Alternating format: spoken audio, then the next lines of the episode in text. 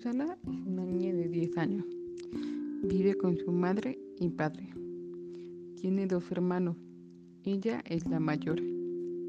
Los papás de Susana trabajan, así que ella se queda a cargo de sus hermanos todo el día.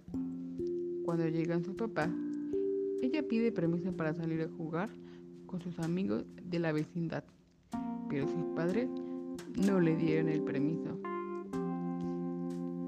Le pide permiso a su abuelita, pero su abuelita le dice que no por miedo a la inseguridad que hay en la vía pública. Como no la dejaron salir a jugar, se puso a escuchar música de su género favorito, pero su familia no quiere escuchar la música que ella estaba escuchando, así que cambiaron la canción. Susana desde hace dos años no estudia, no va a la escuela, porque la comunidad donde vive dice que las niñas no deberían de estudiar.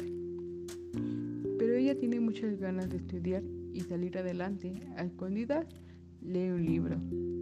Pero su papá la descubrió y la regañó, pues tiene prohibido leer libros.